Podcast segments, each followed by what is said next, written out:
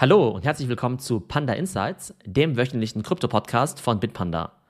Mein Name ist Theo und auch diese Woche gibt es wieder News, Market Updates und Education rund um das Thema Krypto. Wir starten wie immer mit den News der Woche.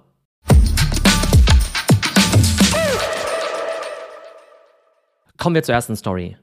Die Kryptobank Silvergate ist pleite und wird ihr Business einstellen. Silvergate ist eine amerikanische Bank, die auf die Bereitstellung von Infrastruktur und Dienstleistungen für Fintech und Kryptounternehmen spezialisiert ist. Einer der bekanntesten Services war das SEN, das Silvergate Exchange Network. Und dabei handelt es sich eben um ein Netzwerk, das es den Kunden ermöglicht, schnell und sicher digitale Währung zu handeln. Und darüber hinaus hat Silvergate auch noch weitere Dienstleistungen angeboten, wie zum Beispiel Custody oder auch die Integration von Payment-Prozessen in Apps oder Webseiten. Und Silvergate war jetzt eben nicht nur ein Startup, sondern hat sich durchaus als ein wichtiger Player in dem ganzen Krypto-Ökosystem etabliert. Was ist jetzt bei Silvergate schiefgelaufen? Also Silvergate wurde durch die Pleite von FTX gleich doppelt getroffen. Und das lag eben auch daran, dass FTX einer der größten Kunden von dem Silvergate Exchange Network war. Und dadurch ist für Silvergate einfach mal einer der wichtigsten Kunden weggebrochen. Und dann kam der zweite Effekt. Durch die FTX-Pleite hatten natürlich viele Anleger Angst, dass ihre Vermögenswerte bei Silvergate nicht mehr sicher waren und haben dann ihre Assets aus der Bank abgezogen. Es kam also zu einem sogenannten Bankrun. Und dieser Bankrun hat natürlich die schwierige Situation bei Silvergate noch weiter verschärft. Dann hat Silvergate natürlich Liquidität gebraucht. Um diese Liquidität zu besorgen, musste Silvergate dann eben ziemlich viele seiner Assets verkaufen, zum Teil unter hohen Verlusten. Und das hat sich dann eben auch in den Ergebnissen gezeigt. Im vierten Quartal des letzten Jahres hat Silvergate über eine Milliarde Dollar Verlust gemacht und als Reaktion darauf musste Silvergate im Januar dann auch 40 Prozent der Mitarbeiter entlassen. Letzte Woche hat sich die Situation dann noch weiter verschärft, weil Coinbase und auch andere Anbieter angekündigt haben, dass sie keine weiteren Transaktionen von Silvergate mehr akzeptieren werden. Und das war natürlich ein weiterer schwerer Schlag für Silvergate. Gestern kam dann die endgültige Entscheidung, Silvergate wird sein Business komplett schließen und die Einlagen an seine Kunden zurückzahlen. Das Ganze ist natürlich ziemlich schade für Silvergate und natürlich auch seine Kunden. Und ich finde es nach wie vor erstaunlich, welche Dominoeffekte die FTX-Pleite selbst fünf, sechs Monate später noch auslöst. Und es zeigt eben auch, wie die Player in diesem Ökosystem eben auch miteinander zusammenhängen. Kommen wir zur nächsten Story. Spotify testet NFT-Integration.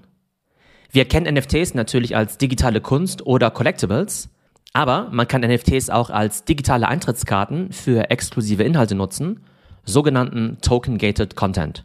Und genau das testet Spotify aktuell mit großen Musiklabels, wie zum Beispiel der Universal Music Group. Und zwar gibt es jetzt exklusive Songs und Playlisten, die man nur mit dem entsprechenden NFT anhören kann.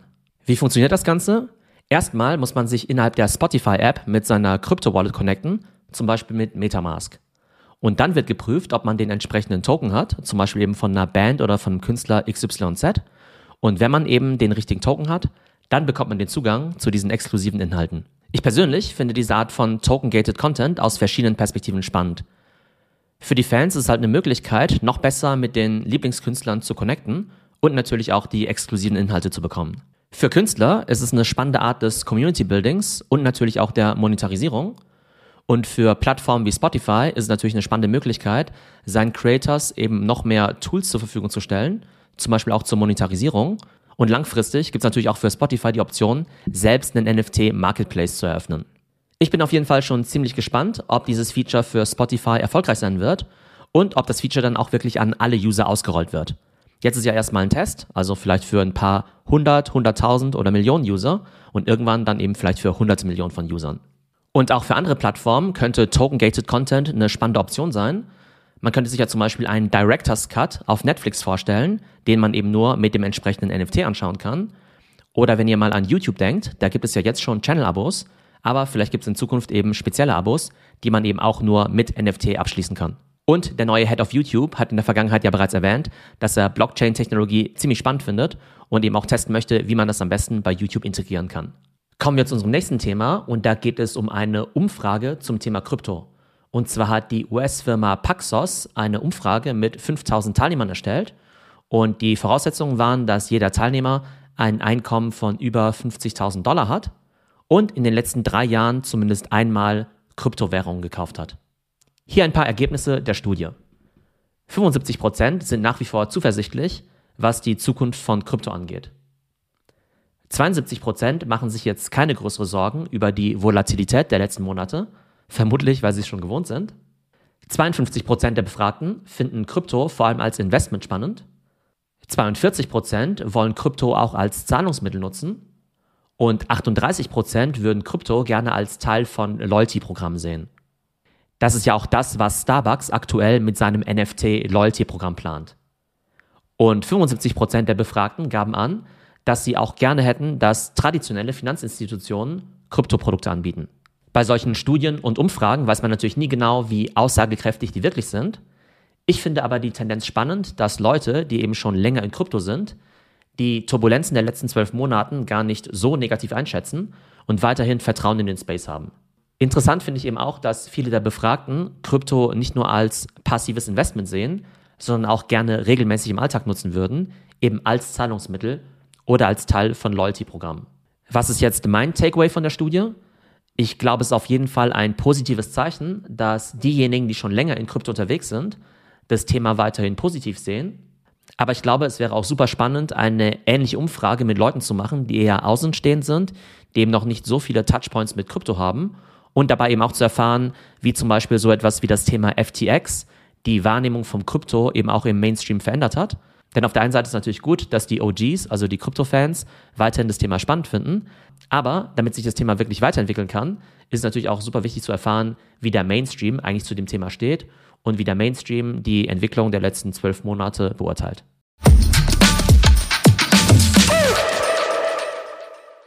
Kommen wir zum Marktupdate. Der Fear and Greed Index steht aktuell bei 44, also bei 4. Und letzte Woche stand er noch bei 51, also neutral. Und diese Woche sind die Kurse dann auch stark ins Minus gerutscht. Grund dafür waren vor allem die Aussagen von Jerome Powell, dem Chef der US-Notenbank.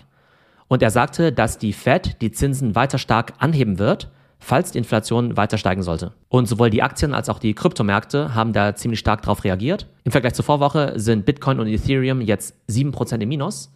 Aber im Jahr 2023 sind beide etwa noch 30% im Plus. Der einzige nennenswerte Gewinner der letzten Woche war Ripple mit einem Plus von 4%. Und zu den großen Verlierern der letzten Woche zählten Solana und Aptos mit jeweils minus 15 Prozent.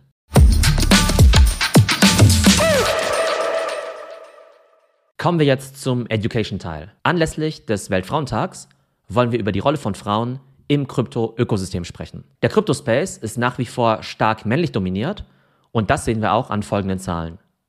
Nur 21 Prozent aller Kryptobesitzer sind Frauen und nur 5% aller Kryptogründer sind weiblich. Und in der Bitcoin-Community sollen sogar 94% aller Mitglieder männlich sein. Wir sehen also, die Kryptowelt ist stark männlich geprägt und es gibt viele Gründe, warum sich das Ganze ändern sollte. Die Kernideen hinter Krypto sind ja die Demokratisierung und auch der Zugang zu Zahlungsmitteln. Und damit diese Idee und diese Vision Realität wird, ist es natürlich enorm wichtig, dass ein möglichst großer Teil der Bevölkerung auch diese Technologien nutzen kann. Ein weiterer Aspekt ist der Arbeitsmarkt im Crypto-Space. Denn hier entstehen einfach ziemlich viele spannende neue Jobs und auch hier wäre natürlich ein etwas ausgeglichenerer Gender-Split sehr wünschenswert. Denn je mehr unterschiedliche Menschen Krypto-Companies gründen oder auch in ihnen arbeiten, desto besser und auch innovativer werden die Produkte und Lösungen, die dort produziert werden. Wie kann man es also schaffen, dass sich noch mehr Frauen mit dem Thema Krypto auseinandersetzen? Es gibt immer mehr spannende Bildungsangebote, die sich das Thema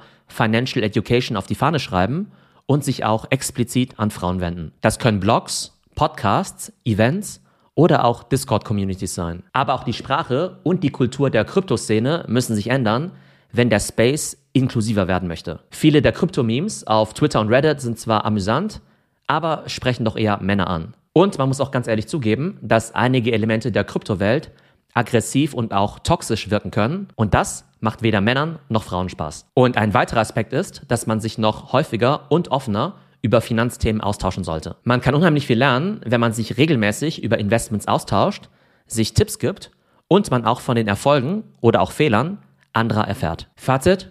Stand heute ist der Kryptospace noch sehr männlich geprägt, aber er würde wahnsinnig davon profitieren, wenn noch mehr Menschen mit unterschiedlichen Backgrounds das Thema prägen und weiterentwickeln würden. So, das war unsere heutige Folge von Panda Insights.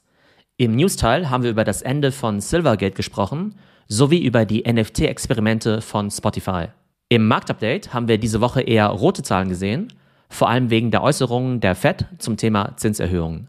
Und im Education-Teil haben wir analysiert, warum ein bisschen mehr Diversity dem männlich dominierten Kryptospace auf jeden Fall sehr gut tun würde. Ich hoffe, euch hat die Folge gefallen und bis zum nächsten Mal bei Panda Insights. Und ganz wichtig noch unser Disclaimer. Die vergangenen Wertentwicklungen geben keinen Hinweis auf zukünftige Ergebnisse und die Inhalte des Podcasts stellen weder eine Anlageberatung noch ein Angebot oder eine Aufforderung zum Kauf von digitalen Assets dar. Investieren birgt Risiken. Vor dem Abschluss einer Transaktion sollten stets eigene Recherchen durchgeführt werden. Bitpanda Stocks ermöglicht das Investieren in Teilaktien. Teilaktien werden in Europa über einen Derivatsvertrag ermöglicht, der die zugrunde liegenden Aktien oder ETFs abbildet. Weitere Informationen sind im Prospekt und den Prips Kits auf bitpanda.com abrufbar. Für weitere Informationen zu den Bitpanda Kryptoindizes sowie einer detaillierten Beschreibung des Produkts, dem Emittenten und den Risiken kannst du den Prospekt auf bitpanda.com runterladen, lesen und analysieren. Nicht alle Produkte sind in allen Ländern verfügbar.